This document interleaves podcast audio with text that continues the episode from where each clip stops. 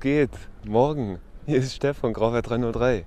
Ey, zehnte Folge. Grauwert 303, zweite Staffel. Das heißt, das Ding ist eigentlich durch.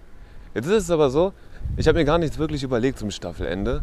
Und das wäre eigentlich ein bisschen schade. Deswegen würde ich vorschlagen, noch nicht ganz die letzte Folge. Wir machen noch eine elfte Episode für die zweite Staffel. Und dann ist erstmal Schluss.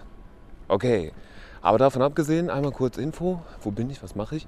Ich bin in Berlin unterwegs und ich bin extrem verpennt, denn ich bin mittlerweile in einem Alter, wo das reicht, wenn man um 2 Uhr ins Bett geht und dann irgendwie um äh, halb neun aufsteht, um richtig im Arsch zu sein. Könnt ihr euch drauf freuen. Kommt auch noch auf euch zu.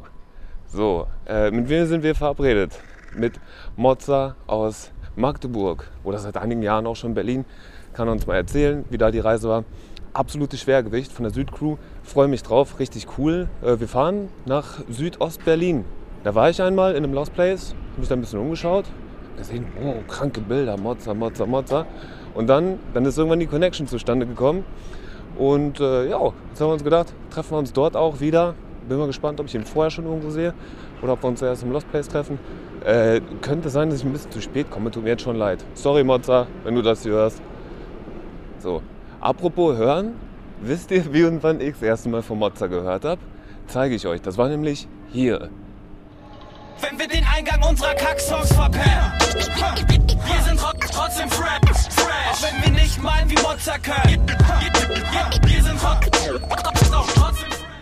Einige von euch kennen es. Schaufel und Spaten, äh, DOS 9, ist heute bei T9. Genau. Äh, ja, die Jungs, haben schon damals über den Mozza gerappt, weil die wussten, dass er episch malt. Und heute darf ich ein Interview mit dem führen. Ich freue mich richtig gut. Also, genug gelabert. Ab in die S-Bahn. Achso, wenn ihr den Podcast supporten wollt, könnt ihr es machen. PayPal, postamt.grauwert303.de. Besten Dank. Äh, wir hören uns gleich. Wahrscheinlich aus der S-Bahn fällt mir irgendwas ein, was ich noch vergessen habe. So, bis gleich.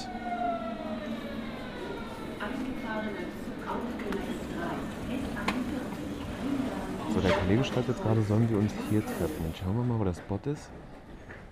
Ja, das klingt doch machbar. Ich weiß zwar noch nicht, wie ich da hinkomme, aber.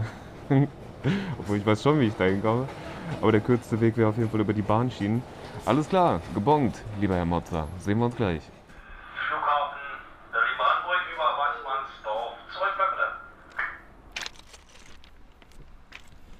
Fucking Soundcloud, weil ich so klein bin. So, gut, okay.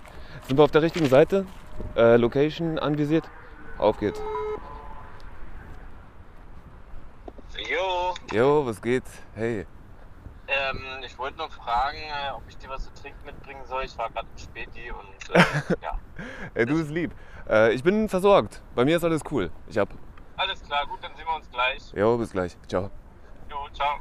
Mein Gott, ist noch nie passiert. Ah, scheiße. Ich ja, könnte alles schwören. Gut. Alles gut. Wir können das, wir können, du kannst die Frage auch nochmal wieder stellen und mal wiederholen. Jo. wir hatten es gerade eben davon, dass selbst du mit deiner malerischen Qualität nicht davor gefeit bist, dass manche Leute deine Lost Place Bilder übermalen. Mm, Ja, genau. Also es, man ist ja nie geschützt davor oder so. Äh, Also ich sag jetzt mal, erfahrene Sprüher würden das vielleicht weniger machen. Mm, Also auch Leute, die einfach ein Be- Bewusstsein dafür haben. Ähm, aber so, es gibt ja genug Kinder, die eine Dose in der Hand nehmen und dann einfach erstmal drauf lossprühen und dann auch gar nicht die Achtung haben vor älteren Bildern oder so. Also man ist da vorher einfach nicht geschützt. Und wenn da schon ein Tag drin ist im Bild, dann, dann ist Feuer frei, dann kommen genug andere, die dann auch reinmalen. Also äh, das ist dann Grund genug, dann auch wieder reinzumalen. Ja? Also gerade in Berlin sind ja die Plätze ziemlich begrenzt so und äh, da passiert es schnell, dass überall reingemalt wird. Ich hätte gerade fast gefragt, ob du das dann damals als Kind vielleicht auch mal gemacht hast aus Doofheit und Versehen. Aber in deiner Kindheit gab es ja gar keine Bilder vorher. nee, das stimmt so nicht ganz. Also in Magdeburg existierten schon, schon war, waren schon genug viele Bilder äh, auf den Straßen zu sehen und wir haben auch den Fehler gemacht, irgendwo reingemalt. Äh, Es war eins der, weiß nicht, zweite oder dr- dritte Bombing oder so. Äh, Und da haben wir, hat sich dann später herausgestellt, dass das ein altes Bild ist von jemandem, der ein etablierter Sprüher in Magdeburg ist. Äh, Und der hat dann natürlich eine Ansage gegeben und da haben wir auch uns gedacht, okay, krass. äh, also man, man muss echt gucken, äh, wo man drüber malt. Ne? Also man kann nicht einfach irgendwo reinmalen. Am besten gar nicht das tun, es sei denn, das ist halt irgendwie offensichtlich ähm, ein Bild von jemandem, der nicht sprüht oder so. ja, der sich da keine Mühe gegeben hat oder so. Das ist verrückt, weil das eine das andere immer anzieht. Mhm. Weil an einer weißen Wand wird ein Zwölfjähriger jetzt wahrscheinlich nicht drauf kommen, einfach sowas dran zu machen. Aber wenn er eh schon Graffiti ist, denkt er Genau. sich, geil, hier ist ja Graffiti, so kann ich ja jetzt auch hier so. Ja. Oder weiß ich nicht, wenn da eh schon ein Piece irgendwo an der Wand ist, so, dann schreibt wahrscheinlich auch noch irgendwer Fuck Nazis rein. Mhm. War in meiner allerersten Folge mit dem Score damals, sind wir auch am Piece von ihm vorbeigelaufen. Er so, Alter, jetzt steht da Fuck Nazis drin. ja, ja. Nee, war irgendwas anderes, irgendwas kein- anderes stand drin. Dafür haben die Leute einfach kein Bewusstsein. So gerade so politisches Graffiti, die äh, schmieren einfach irgendwo rein oder ähm, die haben nicht dieses, diesen Blick dafür, ja, was das eigentlich bedeutet, so ein Bild zu malen und was es für eine Anstrengung ist. Ähm, und deswegen wird sowas von solchen Leuten nicht geachtet. Ja. Es war ein bisschen schwer, das so als Writer zu sagen, weil das, was wir über die denken, die in die Graffiti sch- schmieren, denken andere Leute über die, die Graffiti schmieren. Also so wie, Junge, das ist eine weiße Hauswand, sowas malst du überhaupt dran. Aber naja. Ähm, ich mache mal noch eben ein, zwei Fotos Mhm. und dann, das ist fucking Qualität. Das ist richtig cool, Ja, danke. Ja, aber echt stark. Überall sind neue Bilder entstanden und drüber gemalt, also das ist auch neu da. Ähm, und Aber die Wand ist halt auch sehr geil, ne? Die Wand ist sehr gut, ja, und da wurde bestimmt auch schon oft drüber gemalt. Aber hier über meine drei Bilder, die nebeneinander stehen, hat keiner gemalt. Das ist eigentlich ziemlich cool. Wie viele Sessions hast du gemacht? Wie oft Hier? passiert? Dreimal? Hier jetzt, oder was? Das war, da war ich an drei unterschiedlichen Tagen da, ja. Und das letzte Mal zusammen mit Sekios. Nee, das war das erste Mal, als ich hier war. Ah. Genau, da haben wir gleich einen coolen Spot gemalt. Der war auch noch frei damals. Und dann ja, waren die zwei anderen Spots daneben ähm, noch frei und dann habe ich da den kommenden Tagen danach nochmal hier gemalt. Ich mache mal ein paar Fotos.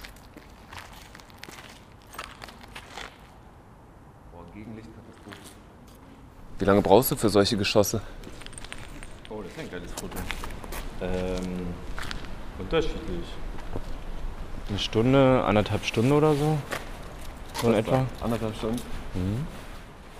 Ist das die Magdeburger Trainschule, dass du so zackig bist? Oder? Kann man so sagen, ja. Also kann ich, würde ich auch so unterschreiben. Also wenn man mal illegal gemalt hat, dann hat man eine ganz andere Geschwindigkeit und dann denkt man schon viel schneller an den nächsten Schritt quasi. Beim Malen denkst du an den nächsten Schritt dann schon und, und bam, bam, bam und dann ist das Bild fertig.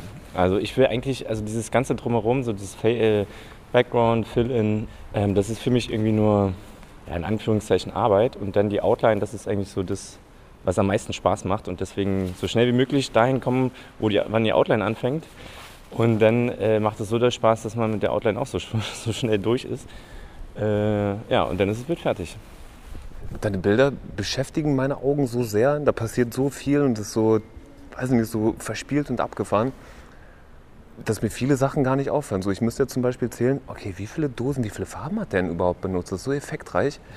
So, ich habe mir das immer vorgestellt, dass du hier mit einem äh, Kleintransporter anrollst.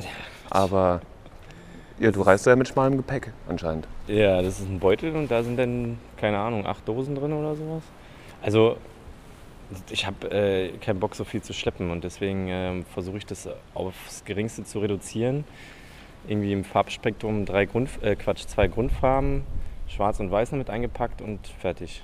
Holy shit. Ja, So, ey, dann würde ich sagen, wir suchen uns jetzt mal irgendwo einen Spot und dann fangen wir an mit dem Interview. okay. Richtig. Ja. Hast du irgendwas im Blick? Ich weiß, da hinten ist noch eine abgefackelte Halle, die war auch nicht so cool. Aber vielleicht, wenn wir hier rechts durchlaufen. Achso, äh, wir könnten uns hier. Der ist eigentlich, glaube ich, ganz nice. Wenn man viel in so Lost Places unterwegs ist, dann ist es immer noch cool und spooky und abgefahren. Aber so diese krasse Aufmerksamkeit, die man am Anfang hatte, so dass man jedes Knacken überall hört und so, das ist irgendwann weg.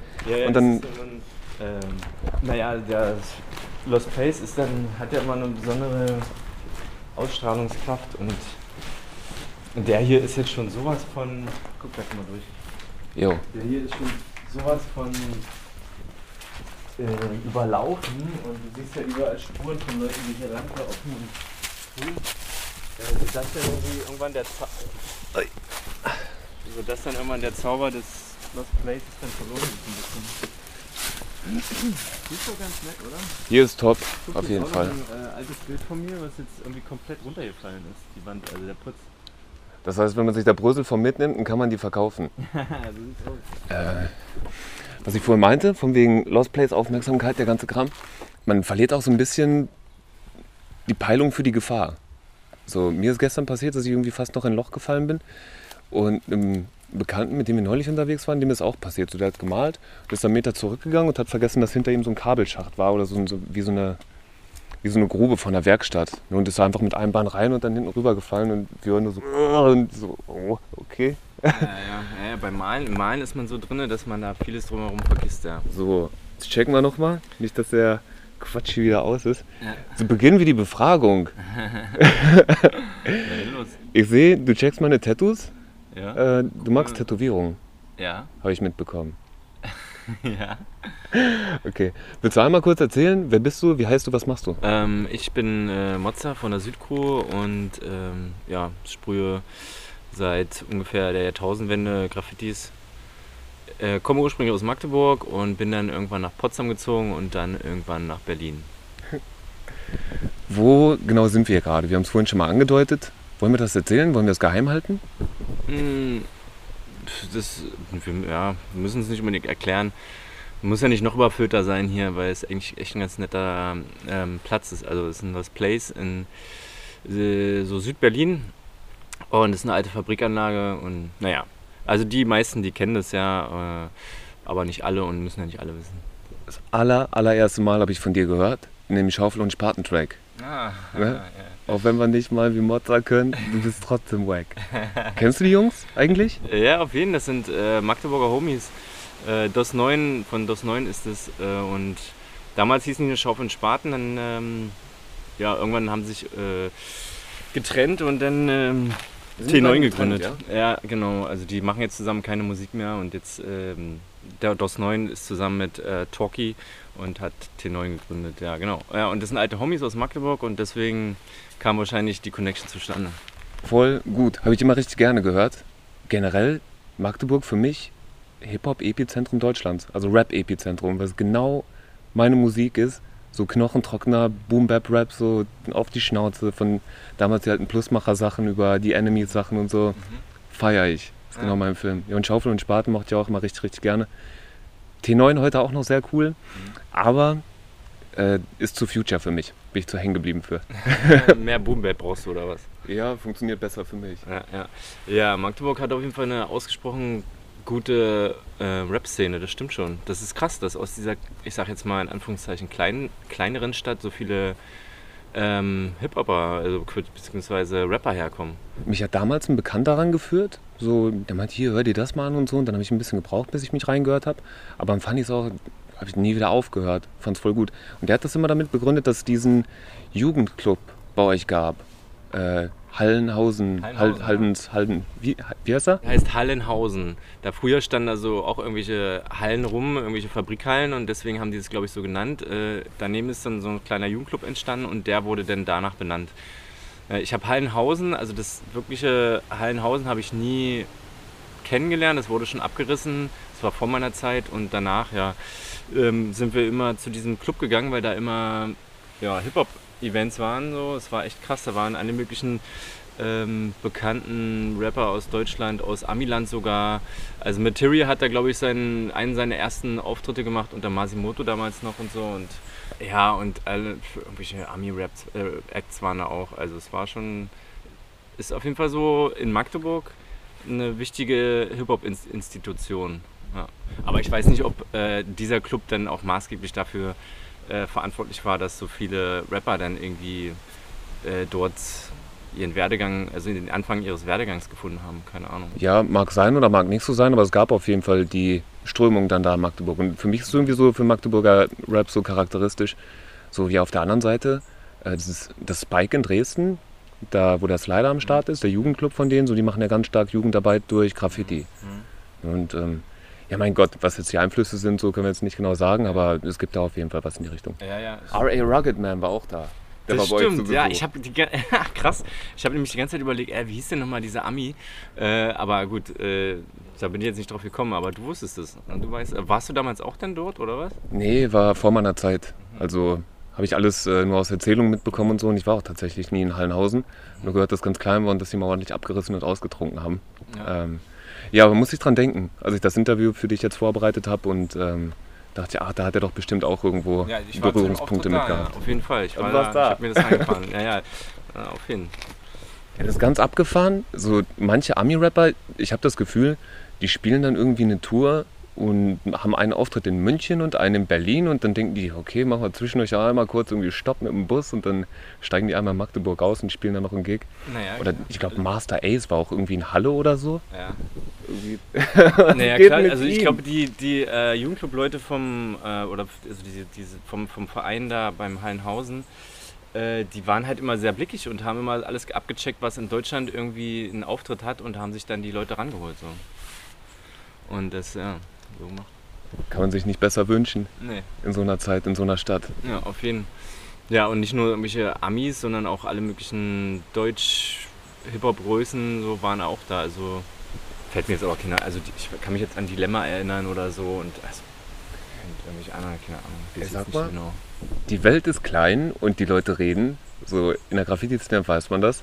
Aber die Welt ist wirklich klein, weil ich habe, bevor ich jetzt meinen aktuellen Job bekommen habe, in einem Berliner Unternehmen gearbeitet und habe dort einen Arbeitskollegen gehabt, der meinte, wie Moloch Dilemma, mit dem habe ich studiert in Magdeburg. Mhm. Naja, Und ich glaube, der hat sogar denselben Studiengang studiert wie ich. Nur halt irgendwie 5, 6, 7, 10 Jahre vorher. Kann sein, ja. Dilemma habe ich also, der war auch einmal in Magdeburg unterwegs, so, den habe ich dann auch, auch mal kennengelernt, aber nur einen Abend oder so. Ja, der hat da mal eine Weile studiert an der FH, ja. Das ist so ein bisschen, äh, weiß nicht, ob er das nicht so an die große Glocke hängt oder so.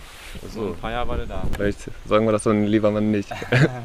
Wohl irgendwann in einem Interview hat er das auch mal rausgehauen. Er meinte auch so, ja, ich habe da auch mal gewohnt am Hassel über so einer Wurstbude. Das war, wie heißt das, Curry, Curry 54 oder so? Sowas, Curry 55. Genau. der Hasselbachplatz vom Schlussmacher. Genau. Es gab damals noch andere Underground-Größen aus Magdeburg, so zum Beispiel Personality. Ja, genau. So, gab es da auch Kontakte? Äh, bei, mit Personality, der, mit dem haben wir mal in der WG gechillt. Also das war ist Ach, auch schon richtig lange her. Ja, mit, ähm, das, also mit Personality habe ich sogar eins meiner allerersten Graffitis gemalt. Äh, Nee, Der war ja ein wirklich? bisschen älter als wir und dann hat uns ein Kumpel damals an der, in der, aus der Schule dann mitgenommen und hat, ähm, hat uns Pierre. dann, also Pierre Sonality vorgestellt. Damals hieß er noch, hat er noch einen anderen, anderen Namen gehabt. Und dann sind wir zur Hall of Fame gelaufen. Ähm, und dort habe ich dann mein erstes Bild gemalt und er hat dann daneben gemalt und mit einem aus unserer Schule dann. Ja, und dadurch kam dann so ein bisschen der Kontakt zustande und dann haben wir halt immer zusammen in der WG abgehangen. Also daher kennen wir uns eigentlich auch relativ gut. Ähm, und dann, ähm, ja, meine, also Kumpels aus meinem Freundeskreis haben dann angefangen, mit ihm dann Musik zu machen. Und äh, dann hatten wir da auch Kontakte nach Leipzig und die haben dann wieder Personality kennengelernt, die haben dann Die Funkverteidiger. die Fangverteidiger gegründet. Äh, damals gab es ja noch so ein paar Leute, ähm, die Süd gemalt haben in, in Leipzig und die haben dann gleichzeitig mit ihm angefangen zu rappen auch. Also dann da, dadurch ist das dann wieder zusammengewachsen. Das war eigentlich echt ganz witzig. Und alles durch, äh, dadurch, dass wir Markus Personality kannten. So, ja. Ich glaube, der ist mittlerweile auch schon mit dem Namen rausgekommen. So, er hat ein, zwei Tracks gemacht, wo er dann gesagt hat, ja, okay, ich bin der Markus B. Ja, ja, Markus B, genau. Vorher hieß er noch Markus B, dann Personality und jetzt hat er, jetzt ist er nicht mehr so beim Hip-Hop, jetzt ist er mehr ähm, ja, in die Rockschiene, in der Rockschiene und macht, versucht da sein, sein, ich sag jetzt mal in Anführungszeichen Glück so. Hat sich ein bisschen verändert auf jeden Fall, aber ähm, das soll jetzt nicht, nicht wertend klingen oder so. Also ist jetzt nicht mehr mein Geschmack von Musik, damals habe ich es mehr gefeiert. Jetzt heißt er Olympia, nennen, nennen die sich. Es sind, es sind er und Lukas und äh, ist Maulheld dabei? Ja, der ist glaube ich auch mit dabei, ja. Cooler Rapper. Wirklich. Sehr, sehr, sehr cool. Harter ostdeutscher Rap. Knochentrocken. Mag ich. Richtig gut. Ja, und wir haben halt immer mit denen abgehangen und dann auch mit, äh, mit DOS 9 und so, das war echt so. Und also ja, damals hießen ja noch OFDM, mit dem Plusmacher und so. Und Magdeburg ist eine, OFDM, stimmt. äh, der Osten fügt die Muschi, ja. ähm, dadurch, Cool. ja, die Szene in Magdeburg ist ja auch klein und Rapper und Sprüher haben sich alle gekannt, weißt du, und deswegen äh, war das so. Ja, ey. Darf ich das vielleicht einmal ganz offiziell sagen? So, ihr wart auf jeden Fall Helden. Oder seid Helden. Und habt eine ganze Menge Leute beeinflusst. Also ich höre die Platten heute noch und feier's und ich, ich äh, nicht, ne? Das sind die, die Leute, die, die rappen so. Ich habe ja nie gerappt oder ich habe mit denen nur abgehangen. ja. Auf dich bin ich ein bisschen später aufmerksam geworden, aber du hast bestimmt auch eine ganze Generation von jungen Sprühern in Magdeburg mit beeinflusst. Kann sein, ja, kann sein. Also die Älteren beeinflussen ja tendenziell immer die Jüngeren. Hm. Ja, und äh, gucke, die Jüngeren schauen zu den Älteren auf, was alles so gerade aktuell cool ist so und dann wird sich daran orientiert, ja. Warst du da mal irgendwie aktiv? So in Sachen Jugendarbeit oder Workshops oder so? Hast du und dann irgendwann äh, mit deinem Alltagsgesicht auch mal was zurückgegeben an die Stadt? Ja, schon, aber das lief dann nie über meinen Sprühernamen oder so, sondern über die legale Graffiti-Agentur, die wir damals gegründet haben. Und darüber haben wir den Workshops gegeben und das auch versucht dann weiterzugeben und auch so ein bisschen die Werte. Also ist ja, ist ja schon wichtig, irgendwie dann auch ein paar Werte mit auf den Weg zu geben, nicht irgendwelche älteren Bilder übermalen oder so. Das ist ja schon wichtig. Das ist ja den Jüngeren erstmal gar nicht so bewusst. Da habe ich also auch schon was gemacht, ja. Auch so ein bisschen in eigener Sache, ja? Äh, in eigener Sache, dass meine Bilder irgendwann mal nicht übermalt werden, so nach dem Motto oder was. Ja, ja. Äh, mit einem Augenzwinkern. Ja. Du hast vorhin gesagt, du hast mit Pierre dein erstes Bild an der Fame gemalt. Was war denn das für eine Fame? Wo war die? Das war nicht die Aerosol Arena, oder? Nee, die gab es damals noch gar nicht. Das war eine Fame in äh, der Stadt, der heißt Sudenburg. Äh, die Gable Fame heißt sie eigentlich. Damals waren da auch noch richtig gute Bilder dran. Äh, mittlerweile ist das auch ein bisschen eingeschlafen, da ist viel Kacke da dran. Ähm, ja, das war die Fame, zu der sind wir hingelaufen, damals in der Nähe von meiner Schule. Und äh, ja, damals noch mit Fess, so hieß der aus meiner Schule, der damals für uns ein Vorbild war, äh, an dem wir uns orientiert haben. Und also äh, der hat uns dann Personality vorgestellt. Jetzt sind wir schon recht tief in die Magdeburger Rap-Historie eingestiegen. Äh, Vielleicht mal ein bisschen was Allgemeineres. 1989 haben in Magdeburg so 290.000 Menschen gelebt. So. Äh, 2004, das ist dann ungefähr so die Zeit, in der du angefangen hast zu sprühen oder vielleicht ein bisschen später, äh, waren es noch rund 220.000. So, wie war das, in einer Stadt aufzuwachsen, in der 50.000 Menschen einfach fehlen? Also eigentlich war es cool, weil die Stadt wurde leerer und dadurch sind viele Bauruinen entstanden, viel Leerstand. Dadurch hast du viel mehr Freiraum gehabt. Die ganzen Fabrikanlagen, also Magdeburg war ja mal eine Hochburg für Schwermaschinenbauindustrie und das stand alles leer und wir konnten uns da übelst austoben. Damals waren so Lost Places noch gar nicht so beliebt bei Sprühern und noch gar nicht so bekannt. Und äh, wir hatten da wirklich komplette Hallen für uns alleine. Also da waren, ich kann mich erinnern, in der einen Halle, die ist mittlerweile komplett vollgemalt, äh, das RAW-Gelände in Magdeburg, da waren nur äh, Bilder von Megastar und von, von irgendwen was noch. Auf jeden Fall, also es war irgendwie eine Wand gemalt oder so. Das waren die ersten, die wirklich drin waren. Und dann äh, danach kommen gleich, kamen gleich wir und haben dann angefangen, da auch alles voll zu malen. Also ich gehe lieber in Lost Place malen als in der Hall of Fame, weil A bleibt es länger stehen und B braucht man kein Background, keine Background-Farbe, hat dadurch weniger Zeit, ähm, die man dann, die dabei drauf geht. Und du hast halt komplett deine Ruhe so. Und es ist nochmal eine geile Umgebung, fürs Foto ist es top. Also äh, ja, da konnten wir uns top aus, ausleben so. Ansonsten ähm, war, ja- es eigentlich so eine typische Oststadt, die erstmal komplett, also die erstmal, so, wo übelst viel Geld reingesteckt wurde in Modernisierung und so weiter. Äh, aber auf der anderen Seite, die auch wieder viel Leerstand hatte, gerade in den Randbezirken und an den, hinter den Hauptstraßen, sage ich mal, wo dann echt viel, viel Bauruinen waren. Ähm, mittlerweile ist es auch so, dass es gentrifiziert wird, alles wird renoviert und es ist nicht mehr so wie in den Anfang, also ich habe ja angefangen so Anfang, also zwei- zum, um 2000 und ähm, ja, ja, mein, wo ich aufgewachsen bin, Olvenstedt, also ich wohnte auch 14 Jahre im Plattenbau. Auch in Olvenstedt Mhm. aufgewachsen. Ja. Ich war ein bisschen enttäuscht, ne? Ich habe Piers Lieder gehört, so über Olvenstedt und so mit den Plattenbauten. Und bin dann, ja, als ich in Magdeburg war, war erste Amtshandlung, dann bin ich hingegangen, wollte mir das angucken und so. Und die hatten die alle schon runtergebaut. Ja, ja, die waren alle schon futsch.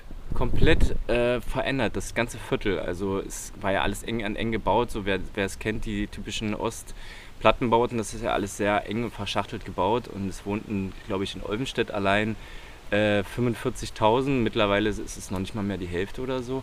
Mein Block ist auch abgerissen, mein ganzer Hof ist, existiert eigentlich nicht mehr. Also ich bin einer auch von denen, die so sozialisiert wurden, die im Plattenbau aufgewachsen sind und, äh, und wo das Viertel quasi, ich habe das auch mal bei Dilemma gehört, ich glaube, der ist auch, also eigentlich so voll viele, ähm, die dann irgendwann ihre Jugend, ähm, also ihre Kindheit nicht mehr so vor Augen sehen, weil ja bei denen einfach diese, die, der Wohnraum nicht mehr existiert, wo man vorher seine ganze Kindheit verbracht hat. So. Ah, sodass quasi dieser Ort der Erinnerung fehlt. Dass du nicht mehr hingehen kannst Ja, und genau, noch sagen und kannst, da habe ich gespielt, da habe ich geschaukelt, Genau, sondern weil das ist alles mittlerweile, es gibt nur noch Grünflächen, Rasen und äh, Spielplätze gibt es nicht mehr, also komplette Straßenzüge gibt es da nicht mehr. Aber ein, im Prinzip finde ich das nicht schlimm, es ist eigentlich eher positiv, weil diese Plattenbauten sind wirklich nicht schön. Also ich, mm, also meine Kindheit war cool und es war alles total geil da so zu spielen und aufzuwachsen, aber eigentlich ist es nicht schön so. Äh, es ist nicht ästhetisch, in so einem Ding zu wohnen. Du kannst auch deine Nachbarn oben und unten hören, die Decken sind niedrig. Ähm, es gibt schönere Orte, wo man lebt und deswegen finde ich das eigentlich nicht schlimm, wenn das alles wieder zurückgebaut wird. aber wird auch romantisiert von vielen Menschen, ne? So die Plattenjugend und so und das Gemeinschaftsleben und die kurzen Wege zum Supermarkt und Ja. äh, das Gemeinschaftsgefühl und alles, was da sonst so äh, mit einherging. Das stimmt. Aber ich habe auch eine gute Erinnerung. Also äh, ich habe auch mal gelesen, irgendwo, wenn man sich zurückerinnert, bleiben die gut in Erinnerung erhalten und die negativen, die verblassen so ein bisschen. Und ich finde, das muss man auch so ein bisschen äh, mit einfließen in die Reflexion, wenn man jetzt an seine Jugend denkt. So. Aber ähm, will jetzt nicht schlecht machen oder so. Es war, ähm, war trotzdem schön, aber ähm, auch wenn da viele Nazis waren, also ich habe das auch erlebt, äh, diese großen Nazi, äh, Anti-Nazi-Demonstrationen, nachdem dann so ein, äh, ein, ein, ein Punker ermordet wurde an der Endhaltestelle der, der, der 4 und der 3, genau, das waren die Straßenbahnen. Ähm, und auch die Nazis, also wir haben direkt zwischen den Nazis auch Fußball gespielt. Direkt vor meinem Hauseingang war so eine, es gab immer diese Gemeindehäuser und das war dann irgendwann eine, eine Nazi-Kneipe. Und die haben da immer abgehangen, aber damals waren wir halt einfach zu klein, um das, dass die sich um uns geschert haben und so. Ich hatte auch vor denen keine Angst oder so. Ich wusste nur, das sind Nazis und äh, mit denen sollte man sich sowieso nicht anlegen. Also ich habe mich von denen auch mal ferngehalten, aber die waren halt auch mal präsent da, ja. Mit welcher Emotion verbindest du deine Jugend, wenn du so heute zurückdenkst? Vielleicht ein Stichwort noch dazu? Mit welcher Emotion, ja. ähm, War schön unbeschwert, äh, Jugend auf jeden Fall. Aber das hängt ja auch mal mit den Eltern zusammen. Meine Eltern haben eigentlich immer dafür gesorgt, dass wir eine unbeschwerte Kindheit und Jugend hatten. Und dann irgendwann war ich aber auch froh, als ich aus Olmstedt weggezogen bin. Äh, Meine Eltern haben sich dann äh, ein Haus gebaut und ähm, dann war das vorbei. Also, ja, also ich habe eine gute, eigentlich eine allgemein gute äh, Erinnerung an meine Jugend. Deine Graffiti-Karriere hat 1998 mit dem Stift begonnen und dann in den frühen 2000ern mit der Dose. So, was hat dich in die Richtung gezogen? Waren das so innere Impulse oder waren das so äußere Impulse? Beides. Also ich habe immer schon viel gezeichnet. Äh, Ich habe einen Bruder und wir haben uns immer gebettelt, so, weißt du. es war immer so das Ziel, besser zu malen als er und dann zu meinen Eltern zu gehen und zu fragen, hier, guck mal, welches findet ihr besser? Und dann so, sag doch mal. Und meine Eltern natürlich immer sehr diplomatisch, nein, beides ist schön und so. und aber ey, nun jetzt entscheidet, gut, euch, entscheidet euch, euch mal und so, was ist denn nun besser? Und dadurch kam halt dieser, diese, diese Liebe zum Zeichnen einfach und die äh, ist bis heute erhalten geblieben, als auch über Granit Graffiti hinaus.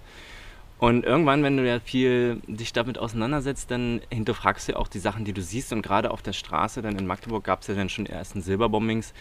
Und dann äh, haben wir das immer verfolgt und hinter, ja, wie gesagt, hinterfragt so. Und dann kam das Interesse auf für Graffiti. Und äh, meine Eltern, also besonders- besonders meine Mutter, die hat das dann erkannt und hat uns dann ein Buch geschenkt. Und zwar war das das Schwarzkopfbuch, äh, Graffiti Art und nee, Berlin und neue Länder. Das war die Ausgabe. Und dann erstmal gesehen, was in Berlin überhaupt erstmal so geht. Das war schon krass. Und dann auch erstmal festgestellt, was, ähm, ja, was das überhaupt bedeutet, Graffiti. So, ne? ähm, dass man Namen hat, dass es, eine Crew, dass es Crews gibt äh, und so weiter. Und ja, und dann natürlich äh, gleich auch dann selbst angefangen, dann äh, zu probieren. Und ähm, ja, das war so 98 und dann hat es, es ist ein bisschen eingeschlafen. Und dann so um 2000 haben wir dann halt so die richtigen Leute kennengelernt, die sich auch dafür interessiert haben, weil an meiner Schule gab es keinen, also gab es nicht welche, die in unserem Alter waren und die das dann auch gemacht haben. Deswegen war das dann, lief das über das Basketballspielen und da haben wir dann Aid kennengelernt und äh, der hat schon damals schon mal illegal gemalt und äh, war dann schon einen Step weiter.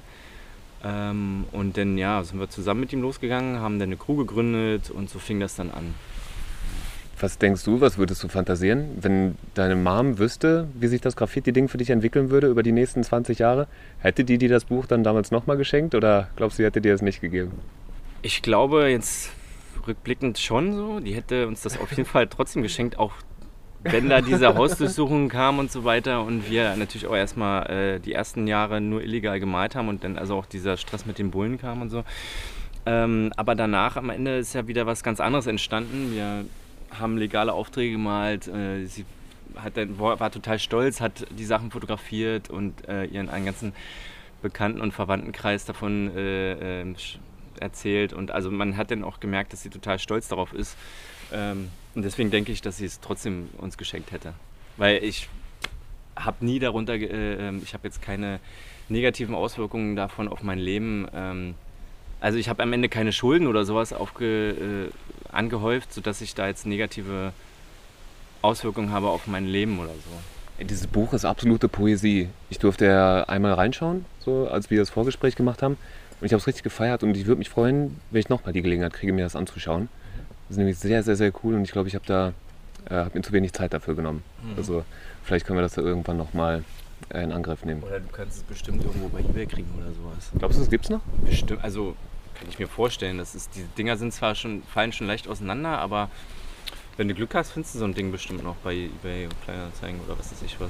Ich halte mal Ausschau. Ja, so ein Ding, also das war damals meine Bibel. Also was damals für die in Berlin angefangenen, äh, äh, was damals in Berlin für die ersten Sprüher Subway Art war, war für mich dann dieses Buch, Graffiti Art. Neue äh, Graffiti Art von Schwarzkopf und Schwarzkopf oder so heißen die, glaube ich.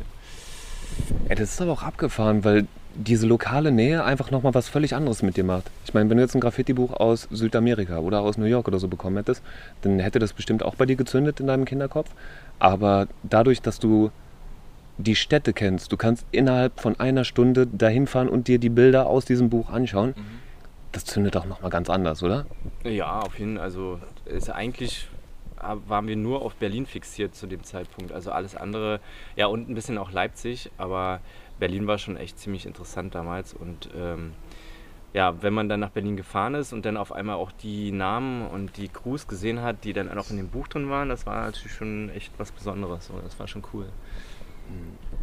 Also ich merke das, ich habe vorhin von mir auf dich geschlossen, weil ich merke, dass die Sachen, die in meiner Nähe stattfinden, dann äh, lokal und zeitlich, dass ich da einfach irgendwie noch mehr anknüpfen kann. Dass ich da denke, boah, okay, geil, so was, was sind das für Leute, was haben die gemalt und so. Das macht so eine Neugierde bei mir drauf, das zu entdecken. Und New Yorker Sachen so, klar, das ist halt Weltklasse, aber ja, ist wie beim Rap hören so. Ich mag irgendwie Magdeburg lieber als New York. Ja, Das ist halt mein Geschmack irgendwie, glaube ich. Ja, es ist nochmal was anderes, wenn du direkt vor einem Bild stehst und das direkt vor Augen hast, als irgendwie äh, abfotografiert in einem Magazin oder äh, auf dem Handy oder so. Das stiftet nochmal ganz andere ähm, Einflüsse bei einem selbst. Ja. Ihr habt dann irgendwann eure Crew gegründet. Äh, das ist die Südcrew. Genau. Welche Errungenschaften gehen denn auf das Konto der Südcrew? Was würdest du denken? Errungenschaften hört sich witzig an, als ob es äh, um einen Preis geht oder so. Ähm, nee, wir sind, äh, ich kann ja das sagen, wofür wir bekannt sind. Ich denke, wir sind für Trainwriting bekannt. Ähm, und auch halbwegs gute Styles, würde ich schon sagen. Ähm, ja, auch über die Grenzen von Magdeburg hinaus. Durch Magazine, durch auch Videos und so. Ja, und ähm, wir hatten da, denke ich, auch viele Jahre großen Einfluss. Auch, denke ich und hoffe ich mal nach wie vor, auf die Szene in Magdeburg und vielleicht auch darüber hinaus. Ja, so dafür, da, ich glaube, dafür sind wir so bekannt, so um es kurz zu machen. Kamt ihr denn wirklich auch alle aus Magdeburg Süd? Da aus äh, Hopfengarten, Reform und äh, der Nachbarschaft? Nee, nicht wirklich. Also ich habe nie in Südmagdeburg gewohnt oder so. Aber es ging eigentlich auch gar nicht um äh, irgendeine Lokalität oder irgendwie um ein Territorium, was wir für uns ähm, beansprucht haben. Ähm, ich glaube, also Aid war der Erste, der das erste Südbombing gemalt hat, ohne irgendwie eine Absprache oder so, sondern er hat es einfach gemacht. Und äh, ich glaube, das war einfach nur, um die, die Szene aus, dem, aus Nordmagdeburg irgendwie so ein bisschen ähm, zu provozieren. Also es gab auch Sprüher aus Nord, die haben auch bestimmte Crews gemalt und einfach um die so ein bisschen, ja, um da so eine gewisse Provokation und Aufmerksamkeit zu erzeugen. glaube ich, ist es dann entstanden. Und dann sind es eigentlich auch geile Buchstaben so mit dem Ü. Ich meine, ich habe vorher noch nie eine Crew gesehen mit dem Ü. Ja, gut, ist jetzt auch nichts Besonderes, aber ähm, ja, das war dann einfach so, dass das dann unser Ding war. Wir hatten ja noch auch keine Abkürzung dafür. Ne? Und die ist dann einfach mal später entstanden. Sturm über Deutschland hat dann irgendwann mal, glaube ich, Cash rausgehauen oder so. Äh, und ja, deswegen war das dann so. Ja. Für diejenigen, die nie in Magdeburg waren oder euer Insta-Profil noch nicht gefunden haben, wer hat denn die Südcrew besonders vorangetrieben? Eigentlich alle. Also zum ersten, als erstes waren es äh, Play, Aid und ich. Und ähm, wir haben halt zu, zu dritt unsere Sachen gemacht und Drumherum gab es natürlich auch noch Freunde, die dann auch ein bisschen gepusht haben, aber die haben es nicht so intensiv gemacht wie wir drei. Und nach und nach sind dann, ist die Crew gewachsen, dadurch, dass man mit anderen Sprühern dann zusammen losgegangen ist und dann Freundschaften sich entwickelt haben. Dann sind dann Leute wie Too Cool dazugekommen und Mail und äh, Riek und Brom und äh, dann irgendwann Cash und Bast und ähm, dann ist die Crew richtig gewachsen. Ja, also das ist ja das, auch das Ding, dass, äh, also im Prinzip waren wir immer mehr als, als andere Crews und äh, dann war es immer blöd, dann irgendwie immer, wenn man jetzt zum Beispiel Crews gemalt hat, immer alle vier, fünf Crews dann, oder drei Crews dann nebeneinander zu malen und irgendwann haben wir gesagt, ja, warum machen wir nicht alle eine Crew und malte alle Süd, äh, ja, dann haben wir so die anderen mit aufgenommen und dadurch ist die Crew gewachsen. Wenn man als Crewmember der erfolgreichsten Crew einer kleinen Stadt für immer in dieser Stadt bleibt, hat man dann den Absprung verpasst oder hat man es geschafft? Den Absprung, das hört sich ja sehr negativ an.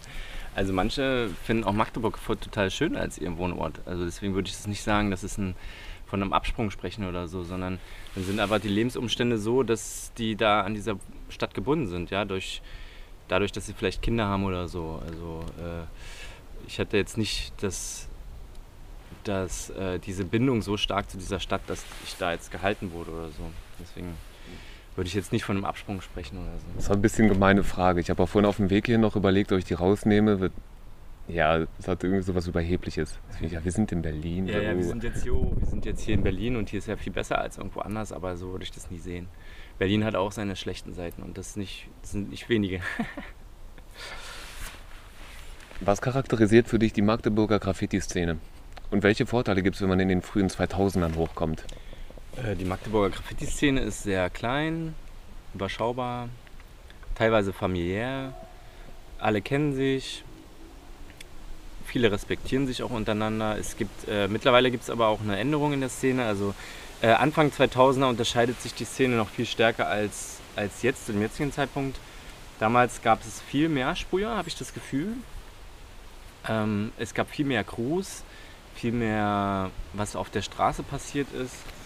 Ähm, es gibt jetzt teilweise nur noch ein bis zwei Crews oder so, die aktiv regelmäßig Bombings machen. So. Und als ich angefangen habe, gab es da echt nur äh, sechs, sieben Crews oder so. Ja? Und ähm, es war ein bisschen spannender, finde ich. Also wenn dann immer nur, also die Competition war auch ein bisschen höher.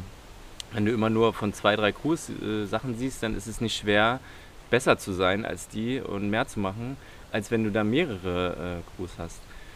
Und der Unterschied zu heute ist der, dass es heute viel mehr dieses Fußballgraffiti gibt. Also da, das, da werden anscheinend die, die, die kreativ oder die, die sich bombingmäßig ausleben wollen, mehr denn angezogen von, äh, als von, also davon selbst eine Crew irgendwie zu gründen. Was ich ein bisschen schade finde eigentlich. Was glaubst du, wie kommt das? Warum fühlen die sich dort besser aufgehoben? Ja, also erstmal weiß ich nicht genau. Das ist vielleicht äh, hängt mit jedem Einzelnen nochmal ab. Also jeder hat seine individuellen äh, Beweggründe, warum er jetzt Fußballgraffiti macht. Aber ich kann mir vorstellen, dass es daran liegt, dass vielleicht schon so eine Art Gruppe besteht, dass es dann leichter ist, dort so anzufangen, als wenn, wenn man selber was auf die Beine stellt. Äh, dann hat es auch immer diesen Fußballcharakter, dass man ja irgendwie diesen Verein pushen will. Ja, und dann einfach Halt auch die Stadt repräsentieren, ne? Die Stadt repräsentieren nach außen so. Dass, äh, man kann sich ja auch irgendwie einfach, man kann ja auch einfach FCM spulen, obwohl man gar nicht die Leute kennt so. Das ist ja alle, äh, macht die Sache ja auch noch einfacher. Das, das heißt also, man ist dann auch nochmal anonymer unterwegs, weil man nicht genau weiß, wer jetzt dieses FCM gemalt hat. Also, wenn man jetzt vielleicht unsicher ist mit seinen Bildern und mit dem Resultat seiner Bildern, ist es einfacher, da vielleicht sowas dann zu machen, also Fußballgraffiti. Vielleicht. Ich weiß es nicht genau, hat jeder bestimmt seine eigenen Beweggründe. Ja, und wir raten ja auch nur. Ne? Ich meine, man kann ja nicht in die Köpfe reinschauen. Aber ich glaube, das ist auf jeden Fall, was man sagen kann, wahrscheinlich tendenziell eher ein Publikum, das ähm, ja, einen Fokus auf Action legt und weniger auf Kunst. So, ich glaube, das könnte man auf jeden Fall so unterschreiben. Das kann ich mir vorstellen. Es gibt aber auch einige, die vom Fußball-Graffiti dann in die Graffiti-Szene, also in die reine Graffiti-Szene wechseln. Also die, die Grenzen, die sind ja total, äh, äh, die verschwimmen ja eigentlich total. So, es gibt ja total viele Überschneidungen. Ähm, oder es gibt Leute, die vom normalen Graffiti in die Fußballszene wechseln, gibt es auch. Also habe ich, äh, gibt es in Magdeburg genauso. Ich habe null Ahnung vom Fußball, aber warte mal, wie heißt nochmal der Club aus dem Norden mit den Krankensprühern? Ist es Rostock? Ja. Hansa, ne? Hansa, hm. Hansa? Das war das Erste, was ich von denen mitbekommen habe. So, Ne, das dass die Leute von so- denen richtig rasieren und auf der ganzen Welt Züge klatschen Ja. und so. Das waren die ersten, die so damit angefangen haben, glaube ich. Ja. Voll geil. Mhm, voll krass. Richtig lustig. Also es ist auch echt eine, eine eigene Subkultur geworden, dieses Fußballgraffiti. Ähm, was sich eigentlich aus dem Graffiti heraus äh, äh, entwickelt hat. Das ist eigentlich auch total interessant so. Und halt auch mit den typischen Elementen. Mit um die Welt reisen und dann da deine Crew in Anführungsstrichen Bombings machen, aber die sind halt von deinem Verein. Und das ist deine Crew. Verein, genau. es Voll ist geil. krass. Es ist eigentlich, ja, es ist eine andere Art von Graffiti, aber es ist eigentlich auch Graffiti so. Mhm. Ich glaube, für jeden von außen ist es dieselbe Suppe, so die erkennen da keinen Unterschied. Aber wenn man in der Szene drin ist und sich da viel mit beschäftigt, dann sieht man halt eher, okay, was sind jetzt die Unterschiede, was unterscheidet uns von euch? Ja, und da geht es halt wirklich um, äh, um die Quantität vor allem, die steht im Vordergrund. Ne? Größer und breiter und mehr machen als die anderen. So, da ist dann weniger dieses Ästhetische im Vordergrund. Also klar, es gibt auch, geht auch um Ästhetik der Buchstaben, die hat aber nochmal eine eigene, also und zwar schön blockig, groß und dick so. Ne? Ähm, aber so dieses, ja, diese, das Künstlerische mehr auf den Style fokussiert, das tritt ein bisschen in den Hintergrund. Aber für die Protagonisten ist es sicherlich genau die Ausdrucksform, die sie brauchen und die sie wollen. Und äh, die Ziele, die sie erreichen wollen, die können sie damit dann wahrscheinlich am besten erreichen, als jetzt mit Styles oder so. Ne? Klar, ja, weil es muss ja lesbar sein. Genau, muss nicht Und es muss, ja, am besten nur die beiden Farben des Vereins. Genau, genau. Am besten nur die bleiben, die, je näher man in Magdeburg kommt, desto mehr blau-weiße Bombings kommen dann. Ja, das ist schon, schon witzig.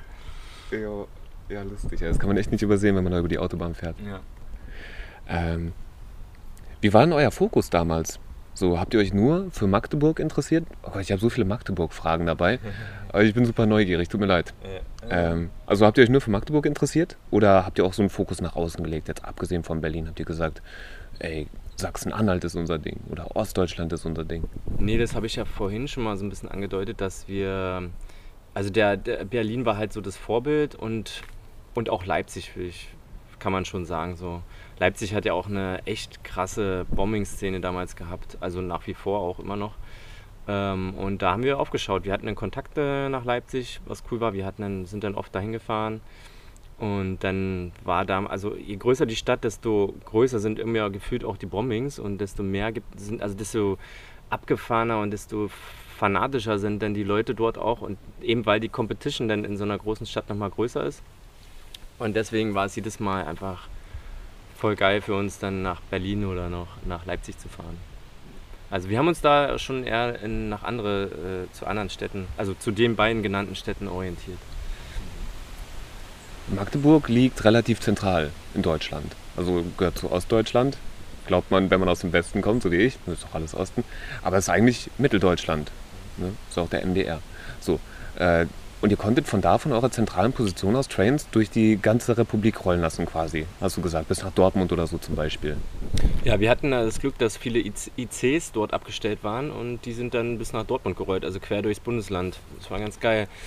Ähm, hatte dann auch den Nachteil, dass du ewig lang am Bahnhof standest, teilweise fünf Stunden, äh, bis dann alle ICs, aus, die diese Linie gefahren sind, dann auch ähm, durchgefahren sind.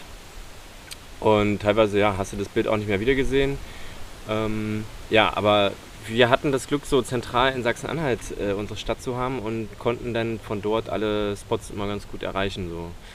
Und wir hatten dann immer unsere, ja, unsere Dutzend Spots so, die wir dann mal abgefahren sind. So. Ja. In so einem Kreis von sagen wir einfach mal 80 Kilometer rund um Magdeburg, kommt da eigentlich erstmal nichts Großes. Ne? Ich meine, es gibt so ein paar Städte, ähm, aber jetzt keine Hunderttausender oder so, obwohl vielleicht Dessau.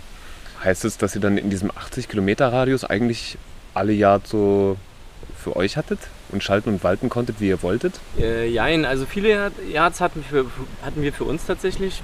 Das hast du dann auch mal ganz gut kontrollieren können. So. Also ne, man muss ja immer auch wissen, wer da drin gewesen ist in der Zeit, wo man nicht drin war, um dann eventuelle ähm, Risiken aus, äh, ausschließen zu können. Und ähm, es gab auch Sprüher aus Halle, die dann äh, gemalt haben und, aus, und, und Leipzig vor allem. Ähm, und es gab da also auch Spots, wo dann von allen möglichen Städten dann alle hingefahren sind. Es gab, äh, ähm, nee, den muss ich jetzt nicht nennen, den Spot. Den einen berühmten Spot? Den einen berühmten Spot da äh, in der Nähe von äh, Halle, Leipzig, Dessau so. Äh, da sind irgendwie die Potsdamer hingefahren, die Leipziger, die Hallenser und jeder hat da versucht, irgendwie diesen Spot für sich zu beanspruchen. Ja, aber so getroffen am Spot hat man sich zum Glück nie. Ja, hätte man eigentlich von ausgehen können, oder? Dass dann auf dem Samstagabend, dass man sich dann so die Klinke in die Hand drückt, sagt ihr auch hier, ja moin, wir auch. Hätte passieren können, ja. Aber ist zum Glück nicht passiert. naja, wenn, dann hätte man sich wahrscheinlich abgesprochen, hätte man zusammen da gemalt und dann wäre auch gut gewesen. Ne? Du hast dann irgendwann den Sprung aus Magdeburg nach Berlin gemacht. Den mache ich jetzt auch. Erst nach Potsdam. Wie kam's? Also, dass du dich dann nach außen orientiert hast? Ähm, wegen des Studiums so. Das war dann irgendwann, war so genug Magdeburg und äh, wollte mal was Neues sehen auch dann äh, zum Elternhaus eine gewisse Distanz mal ist ja auch mal nicht schlecht so ne, für die eigene Entwicklung. Und deswegen habe ich mich für Potsdam entschieden. Ist nicht so weit weg von Magdeburg. Ne? Und ein paar Freunde sind da schon hingezogen, deswegen äh, kam dann diese Stadt in Frage. Wie bist du denn jeweils aufgenommen worden in die Graffiti-Szene vor Ort? Sowie in Magdeburg als auch in Potsdam? Ja, ich äh, hatte. Magdeburg, Berlin und Potsdam, sorry, mein Fehler. Ähm, na, ich hatte zu dem Zeitpunkt schon durch, durch äh, ich hatte ja schon einen Namen, also die kannten mich da, dort schon und deswegen wurde ich da mit offenen Armen empfang, empfangen so. Ich hatte keine Probleme, da Kontakte zu knüpfen und habe dann da schnell Anschluss gefunden und kenne voll viel von aus Potsdam, habe da viele Freunde immer noch. Ja, also es war eigentlich immer positiv so. Ich habe da wahrscheinlich auch schon einige Sachen rüberrollen lassen, ne? So dass die wussten, ach der ist das, ja okay, cool. ja, ich habe natürlich erstmal alleine dort gemalt da und dies, äh, und dann sind dann auch die Locals dort aufmerksam geworden. Dann hatte ich über ein paar Ecken auch mal Ansagen bekommen, dass ich da und da nicht reingehen soll. Aber das äh, ist nie irgendwie ernst geworden oder so. Und ähm, ich habe dann, äh, die haben mich dann mitgenommen. Und dann haben wir die mitgenommen. Dann fahren dann so ein Austausch statt. Die sind auch mal nach Magdeburg gekommen. Das war echt cool. Also, ja. Schön, schön. Ja. Voll gut. Mhm. Ich kannte dich eigentlich immer nur so als, äh, als Legende, ne? So der große Mozart, malt geile Dinger. So, aber jetzt wirklich was von ihm mitbekommen, wo du warst? Wahrscheinlich haben wir uns auch verpasst. So als ich in Magdeburg war, warst du wahrscheinlich in Berlin oder Potsdam oder so oder was weiß ich wo. Ähm, da habe ich nie viel live von dir gesehen. Dann kam jetzt irgendwann vor einem halben Jahr oder so, habe ich dann mal den grün-gelben Train von dir gesehen und dachte, oha, oha, was passiert da? So, wie ist denn heute der Status? Was Phase? Wie mein Graffiti jetzt aussieht zurzeit? Ja, oder wie es mit dem Zuggame aussieht? Ähm, ja, die Prioritäten liegen nicht mehr so stark auf äh, Zuggraffiti. Es ist einfach wegen, also der, der, wenn du Züge malen willst, dann musst du schon echt viel Zeit investieren und ähm, die Zeit ist mir einfach zu kostbar, um das dann 100% für dieses Zugwriting zu machen, weil also ich, wenn du Zugwriting machen willst, dann musst du das schon 100% machen als deine erste, an erster Stelle kommende Leidenschaft. Du musst es auch mal, also um einfach äh, eventuelle Risiken ausschalten zu können, du musst halt die Spots gut kennen, die Zeiten und so weiter. Und die Zeit habe ich halt einfach nicht mehr. Also andere Dinge sind jetzt ein bisschen im Vordergrund gerutscht. Also nicht, also ich habe einfach so zu viele Interessen, um da noch so viel Die zu machen. Und irgendwann, irgendwann hat es mich, glaube ich, vielleicht auch ein bisschen gelangweilt. Ähm, dies, es waren dann irgendwann immer die gleichen Spots. Dann habe ich aber Ort, den, den Wohnort gewechselt, da waren es neue Spots, dann habe ich dann wieder auch ein bisschen mehr meinen Fokus drauf gelegt. Und irgendwann ist es halt auch echt anstrengend und du musst deinen inneren Schweinehund immer wieder aktivieren und motivieren, um dann abends wieder rauszugehen und dann auch damit zu rechnen, dass dann die Action vielleicht nicht klar geht oder so. Aber das bedeutet nicht, dass ich äh, nie wieder einen Zug male oder so. Es kann immer wieder vorkommen. Ähm, zum Glück gibt es Leute, die das ja so machen, so exzessiv, dass sie eben so geplant sind, dass sie alles äh, äh, halbwegs berechnen können und dann laufe ich da halt mit so. Ich gehe dann mit mit denen und äh, profitiere dann von deren Expertise, sage ich mal. Wie revanchierst du dich für den Gefallen? Kochst du was Leckeres? Es gibt kein, es ist jetzt nicht so, ich, mach- ich gebe dir das und du musst mir das zurückgeben oder so. Das ist einfach eine Freundschaft und da muss man sich nicht revanchieren oder Ah, okay, das sind unter Freunden. Ja, man malt ja jahrelang Züge und äh, dann nehmen die einen wieder mit und so, ist doch cool so. Also, oder ich, ich, ich check mal oder sowas, ich äh, mach die Eule oder sowas. So revanchiert man sich vielleicht oder so. Was hat dich denn früher motiviert und was motiviert dich heute? Einfach besser zu malen als, als alle anderen, so bessere Sachen zu machen, wie die Competition mit meinem Bruder. Also, ähm, wenn man dann am Zug steht, würdest du auf jeden Fall einen besseren Panel malen als der neben dir. Ähm, denn einfach so diese Action mit Freunden was machen, das hat mich immer motiviert. Und das in Verbindung mit Graffiti ist eigentlich das Geilste. So, ja? Dieses Rumstreunern, ähm, Spots suchen, äh, auschecken, so dieses Katz-und-Maus-Spiel, das ist halt einfach geil. So. Und dann das Beste ist dann noch am Tag dann noch seinen bemalten Zug zu sehen, der dann in den Bahnhof reinfährt. Also das ist nochmal das Allergeilste eigentlich. Ne? Und wer das einmal gemacht hat oder einmal erfahren hat, der weiß, wovon man spricht. So. Warum das halt so krass ist eigentlich. Gibt es für dich noch irgendwelche verschlossenen Türen? Irgendwas, wo du sagst, "Ah, fuck, das habe ich nie gemacht, aber wäre eigentlich noch ein Punkt auf der Bucketlist? Irgendeine Tür, die du gerne noch eintreten und öffnen würdest? Ja, also so New York mal so ein in New York mal so ein Panel zu malen, das wäre schon mal wäre schon mal echt geil, Premium. Aber dazu ist glaube ich einfach meine Motivation nicht mehr so nicht mehr so krass irgendwie. Ähm, also New York in so einem Schacht irgendwo im Tunnel so eine New Yorker U-Bahn zu malen, das ist eigentlich schon Premium, das ist schon krass. Also ansonsten beim Graffiti-technischen, weiß ich nicht, habe ich auch schon eigentlich schon vieles gemacht, was ich eigentlich er erreichen wollte so oder machen wollte. Du reist generell gerne. Ne? Du hast mal erwähnt, dass äh, so ein Urlaub pro Jahr mit den Jungs, ein bisschen die Stadt bunt machen, ein paar Züge bunt machen, das gönnt ihr euch eigentlich immer noch. Ja, wir überlegen jetzt auch für nächstes Jahr uns nochmal alle zusammen wegen dem 20-jährigen Crew-Ding, äh, ob wir da nicht nach Italien fahren, so wie es irgendwie äh, viele schon mal gemacht haben. Ähm, aber so, ja, generell bin ich immer gerne gereist und immer im Kontext mit Graffiti auch. Also jedes Jahr ein bis zwei Graffiti-Urlaube standen immer auf der, auf der äh, Liste, ja. Wie laufen eure Trips so ab? Also kannst du da ein bisschen was zu erzählen oder möchtest du lieber nicht? Ja, das ist dann wirklich Graffiti-Life. Wirklich, das ist dann wirklich dann der Lifestyle, der Graffiti-Lifestyle. Ne? Also Dosen besorgen, das ist dann, also das ist ein, äh, das geht dann von morgens bis abends. Dosen besorgen, ähm, auschecken, äh, malen, dann Fotos machen, dann nächsten Tag wieder Dosen besorgen oder du hast schon Dosen besorgt oder dann aber wieder den nächsten Spot finden und dann erstmal auch die Kiste fotografieren. Also das ist dann von, von morgens bis abends ist dann steht Graffiti dann auf der Tagesordnung so. Ja? Ist da noch Zeit für irgendwas anderes? Mal ein Museum oder so? Oder ein Bierchen trinken? oder ist das nichts für dich? Nicht wirklich. Also wir waren mal, war, wir waren mal in Paris. Ja klar, Bierchen trinke ich schon so, ja. Das ist aber läuft nebenher die ganze Zeit eigentlich. nee, wir waren mal in Paris und erst am letzten Tag, glaube ich, oder so, haben wir dann den Eiffelturm gesehen. Und sonst warst du nur in, den, äh, in der Metro, mit der Metro unterwegs. Also, du hast die Stadt nicht wirklich gesehen, ja. Ja, zumindest anders. Seid ihr denn immer die üblichen Verdächtigen oder gibt es da immer wechselnde Besatzung bei euch? Ah, das wechselt eigentlich immer, also äh, wie das immer so ist, das ist irgendwie so alles so fließend, ja. Also du, deine Freund, Freunde wechseln ja so, ein bisschen oder bis zu einem gewissen Grad so, aber eigentlich, also die, mh, ich war mit immer verschiedenen Leuten mal unterwegs, so. Wobei nächstes Jahr, wenn wir dann dieses Crew-Ding machen, da werden dann schon, da sind dann auch so die Crew, die ganzen Crew-Members mit dabei, ja. Du warst doch mal eine Zeit lang im Ausland. Ähm, Mittelamerika, ist richtig im Kopf? In äh, Südamerika, in Ecuador. Ah, das, das Südamerika, das schon fast Mittelamerika ist.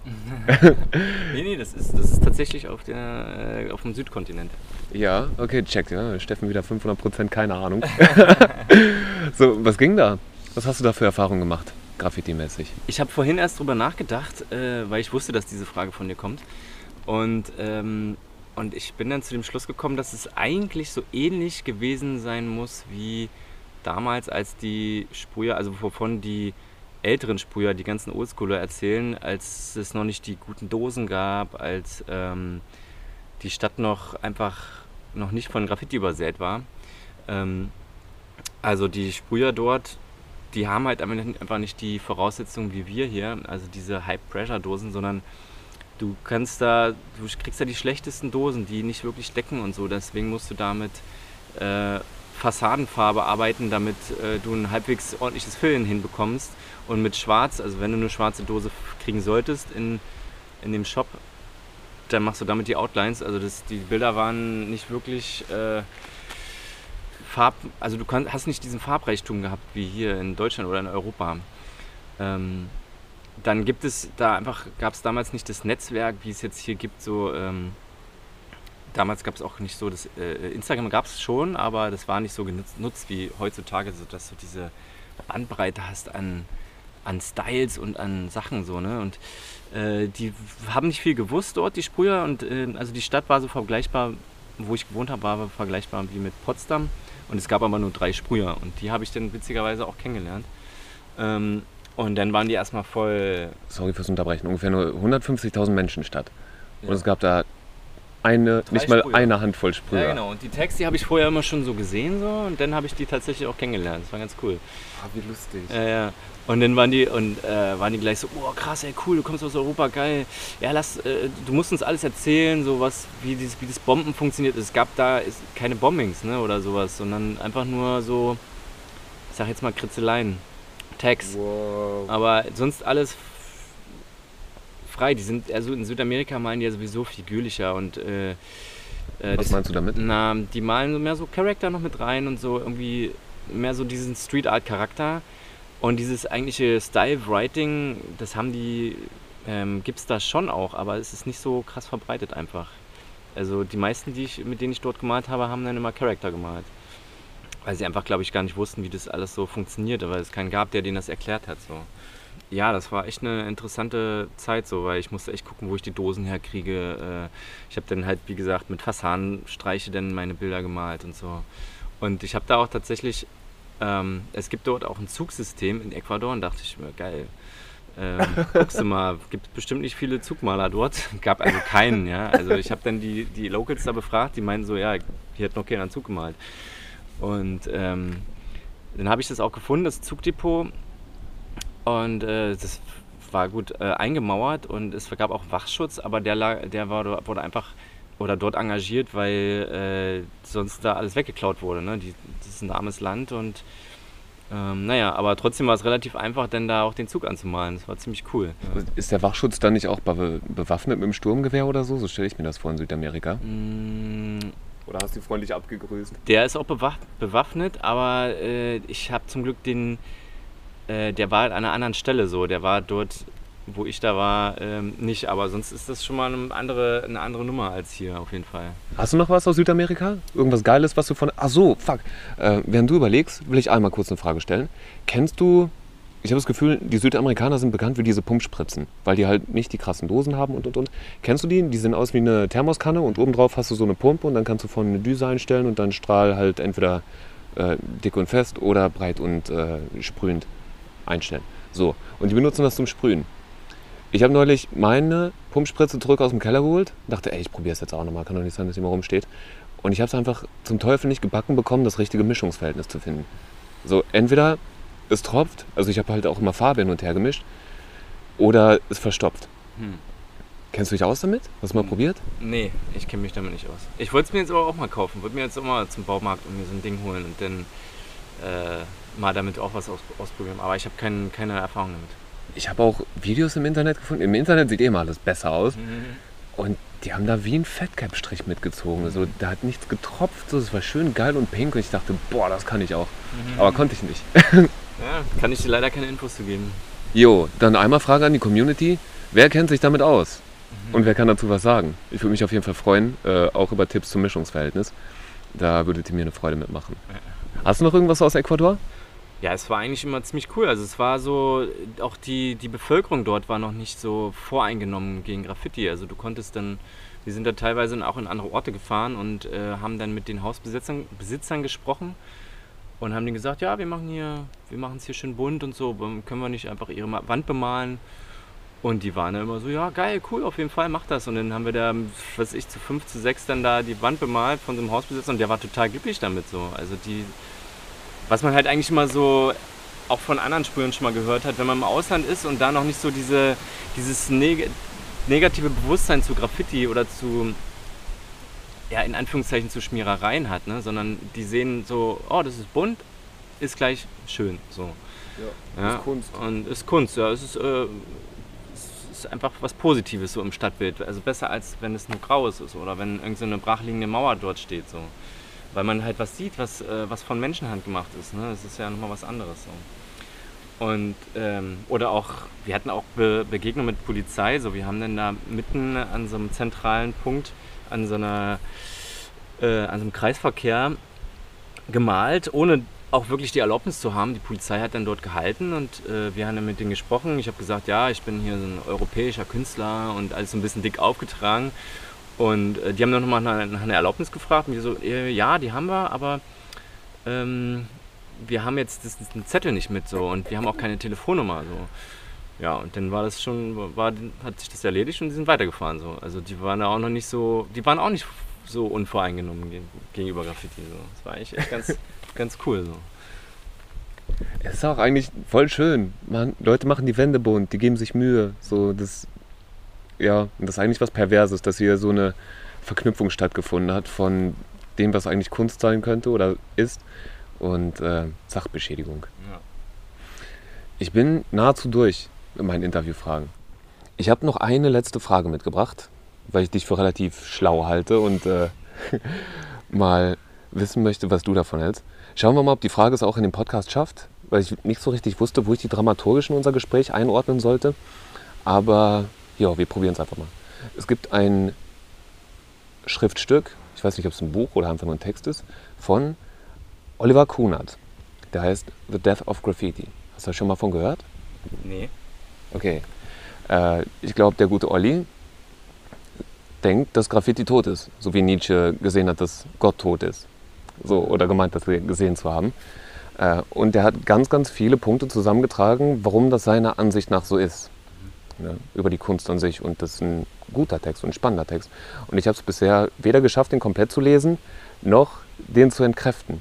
Und ich habe einen Punkt daraus mitgebracht, den ich dir mal einfach so als These vorlegen wollte und den ich danach auch an die Community gebe, sodass alle mal sagen können, was die davon halten. Und dann können wir hier den, ne, machen wir so ein Seminar hier. Okay, dann leg mal los. Sicherlich ist Graffiti immer noch gegen das Establishment gerichtet, zumindest dem Gestus nach. Und sicherlich gibt es immer noch viele sozial Benachteiligte unter den Graffitisten. Aber gerade in der, in der modernen Wohnstand Wohlstandsgesellschaft ist Graffiti zu einem Ausdruck von Luxus und Lifestyle geworden. Was sagt Mozart dazu? Also ich bin erstmal grundsätzlich nicht der Meinung, dass Graffiti tot ist. Graffiti, äh, wie gesagt, wir sind ja, haben ja davon schon gesprochen, Graffiti findet neue Wege. Zum Fußball zum Beispiel, das ist, gehört auch zum Graffiti meiner Meinung nach. Ähm, deswegen ist es da schon mal nicht tot. Und ähm, ja, also äh, Graffiti äh, existiert ja schon seit der Antike. Ne? Da, äh, oder die Höhlenmalerei. Malereien sind ja eigentlich auch Graffitis, so einfach irgendwo rangemalt. So das, was in mir drin ist, muss ich irgendwie.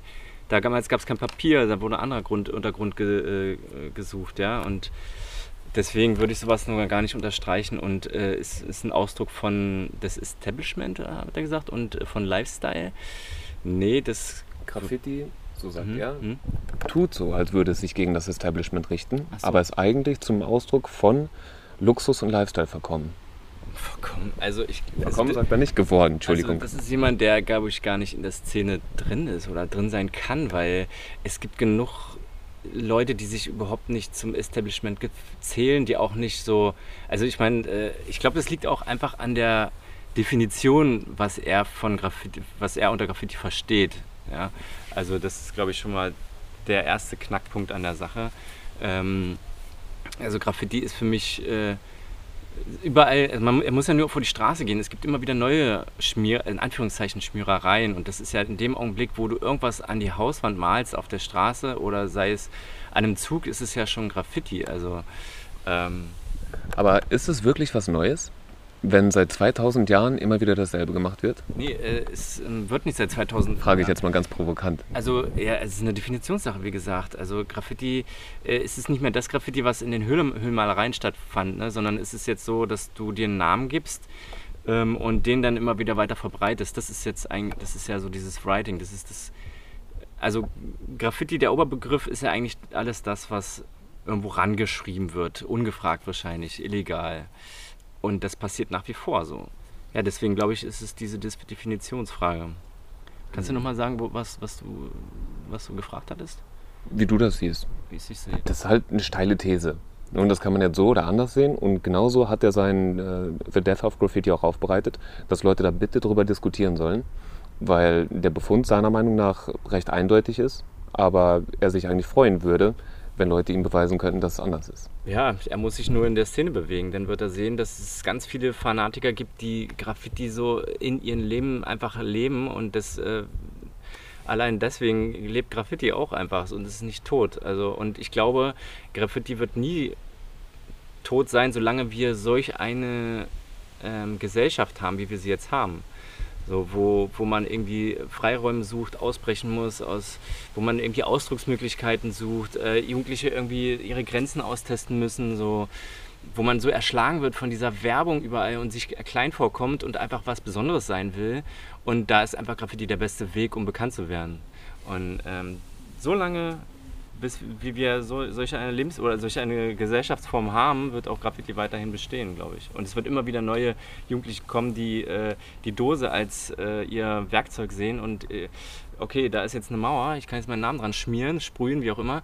Ähm, und andere sehen das und nehmen mich endlich mal wahr. So. Ich, ich bin kein, ich bin nie, äh, ich bin nicht niemand, sondern ich bin jemand, der was bewegen kann. So. Ich bin jemand, der von anderen gesehen wird einfach. Voll gut. Dank dem Mozza. Bitte. Gerne. Bin gespannt, was ihr davon haltet. So, ihr könnt es ja vielleicht auf YouTube in die Kommentare schreiben oder auf podcast.de in die Kommentare. Oder schreibt es mal auf Instagram. So, ich würde gerne wissen, was ihr davon haltet.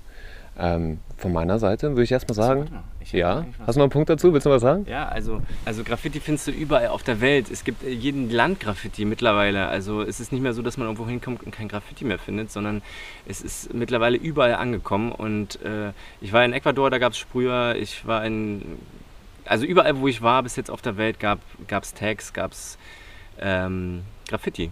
Also deswegen ist es nicht tot. Es ist gerade, also es war noch, glaube ich, noch nie so weit wie jetzt. Es ist auch angekommen in der Gesellschaft. Es werden riesengroße Häuser gemalt mit Murals von, von ehemaligen Graffiti-Sprühern. Also es ist etabliert. Es ist eine Art von Lifestyle. Also, und, ähm, und es gehört zum Stadtbild dazu. Es ist überall in der Werbung zu sehen. Äh, es ist wirklich angekommen überall in allen Gesellschaftsschichten. Trotzdem auch immer noch mit einem gewissen negativer, mit einer gewissen negativen Behaftung, aber ähm, tot ist es auf keinen Fall. Der Oliver sagt, ist zu einem Ausdruck von Luxus und Lifestyle geworden. Nicht verkommen, sondern geworden. Wenn es in der Werbung angekommen ist, wenn es bei Unternehmen angekommen ist, wenn Nike seine eine Millionsten Air Force One von irgendeinem Graffiti-Künstler designen lässt, ist das dann nicht genau das, was er sagt? Mm, Aber es ist ja nicht tot, also es ist dann nur dort angekommen und äh, wird auch benutzt von, von Eliten, von äh, Leuten, die Geld haben und so, weil, es halt einfach in Anführungszeichen cool ist und es, es ist urban und äh, ähm, es gehört zur modernen Stadt dazu und so, deswegen wird sich daran bedient. Aber äh, es wird auch weiterhin rumgeschmiert, ja, also ähm, es gehört einfach dazu und ich finde, ich fühle mich wohl in so einem Wohn Lebensraum, der auch betaggt ist von Leuten, wo man äh, die Unterschrift sieht von, von Menschen. So ist doch geil. So, da, da sieht man, liest man ja auch was mit. Ne? Gehst du noch taggen? Und warst du das letzte Mal ja, taggen? immer. Also Wirklich? Immer Marker dabei, na klar, immer Marker dabei. Jawohl. Äh, mittlerweile mehr in Kneipen. Nee, Spaß. nee, immer, auf jeden Fall. Taggen ist geil. Alter, ich liebe Gehört Taggen. dazu. Das ist so gut. Gehört dazu. Also ich mal weiterhin Aufträge und äh, verdiene mein Geld damit. Ich gehe weiterhin rumschmieren. Also ähm, alles. Behalt dir das bei. Danke. Hast du Grüße auszurichten? Äh, Grüße. Boah, ey, das ist immer das Blöde. Wenn ich dann irgendwen vergesse, dann äh, ist das vielleicht traurig oder so. Deswegen, ich grüße alle meine Freunde, alle meine Graffiti-Wegbegleiter, ähm, meine Crew natürlich. Äh, ja, meine Eltern. Nicht Spaß, die Welt. Äh, ja, ich grüße alle meine Freunde. Vielen Dank, Mann. Spaß gemacht. Ja, finde ich auch. So, dann von mir einmal kurz das Ciao hier aus der Ruine. Ähm, ich glaube, eine Folge mache ich noch für diese Staffel. Eine letzte, vielleicht mit einem Anwalt. Ich erzähle gleich mal, was gemeint ist. Wenn ihr Bock habt, das Projekt zu supporten, könnt ihr das machen auf PayPal unter postamt.grauwert303.de. Und ich bin raus. Ciao, Mozza. Ciao, ciao.